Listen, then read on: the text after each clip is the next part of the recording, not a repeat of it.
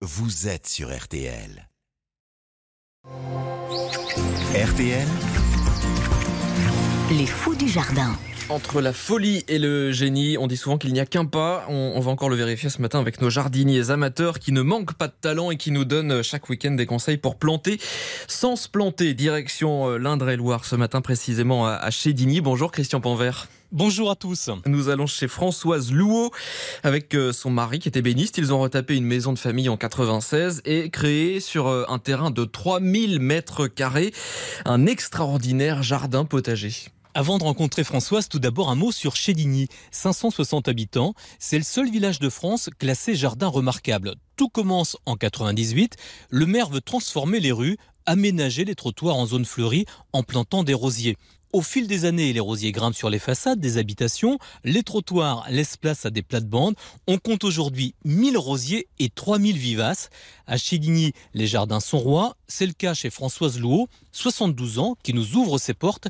Et comme tous les habitants du village, bien sûr, elle a planté des rosiers. Très vite, je me suis rendu compte que les rosiers ne pouvaient pas vivre sans les plantes vivaces, parce que les plantes vivaces amènent les insectes, les insectes nettoient les pucerons et tout ça. Il y a de la lavande, il y a des géraniums vivaces, il y a des encolis, c'est varié, j'ai des marguerites, c'est indispensable. Ce qui veut dire pas de produits. Pas de produits, non. De l'engrais, mon mari met de, de l'engrais au printemps, mais c'est tout. Alors je m'aperçois que chaque rosier sur une ardoise a son petit nom d'inscrit. Voilà, c'est ça. Et plus que ça, j'ai planté un rosier qui porte le prénom de ma petite famille, c'est-à-dire mon mari, euh, mes enfants, mes petits-enfants, mon gendre, etc. Coïncidence, un jour, j'avais mon téléphone avec moi, ce qui est rare. Le téléphone sonne, j'étais sur le rosier de Alice, ma petite fille, et c'est Alice qui me téléphone. Alors dans mon jardin, j'ai fait un cœur. Il est en cours de formation dans une haie de charme. C'est un symbole, on va dire. Combien de temps passez-vous dans votre jardin par jour Dès 6h30, 7h, je viens dans mon jardin. J'ai du mal à le quitter, mon jardin, même si je me suis un peu fatiguée le soir. Est-ce que c'est une contrainte parfois? Non, ça me ressource tellement, non. Non.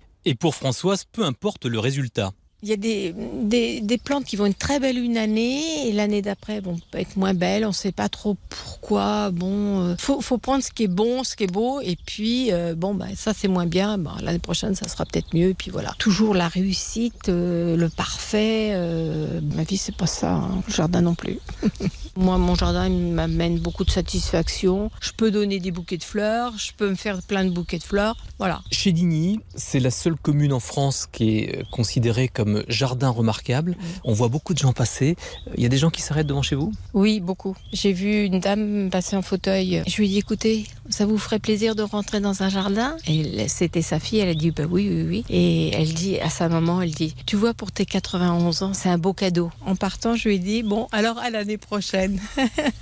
Elle a l'air formidable, cette, cette Françoise Christian. En plus de, de son extraordinaire jardin de fleurs, elle a donc aussi euh, un potager. Oui, et le potager sur 1500 mètres carrés est aussi superbe. Alors, on a pommier, trois variétés de pommiers, un figuier, un mirabellier, un couettier, un noyer, tomates, aubergines, courgettes, concombres qu'on distribue euh, dans toute la rue. On continue la visite. Là, on passe le poulailler. Est-ce que les poules font un peu euh, aussi le ménage dans le jardin? Alors je leur donne toutes les salades montées, euh, mais ça leur a pas plu. Hein. Elles, elles veulent pas, elles veulent plutôt manger euh, une courgette qui m'a échappé ou un concombre euh, pareil. Elles sont difficiles parce que je, c'est vrai que les dorlote beaucoup.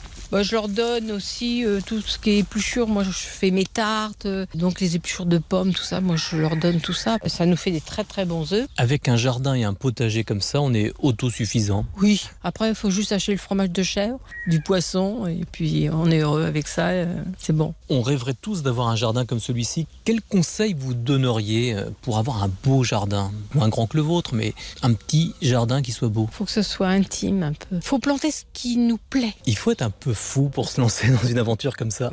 Oui. Mon jardin, c'est un petit peu de la folie quand même. De la folie qui rend heureux. Tout à fait. Je confirme. Voilà, elle a le, elle a le sourire et elle, ne- elle nous le donne évidemment grâce à vous, Christian Panvert. Merci pour cette euh, belle rencontre avec Françoise. On retrouvera euh, un nouvel épisode des Fous du Jardin euh, samedi prochain. En attendant, on vous met les photos, toutes les infos et les conseils à retrouver sur rtl.fr.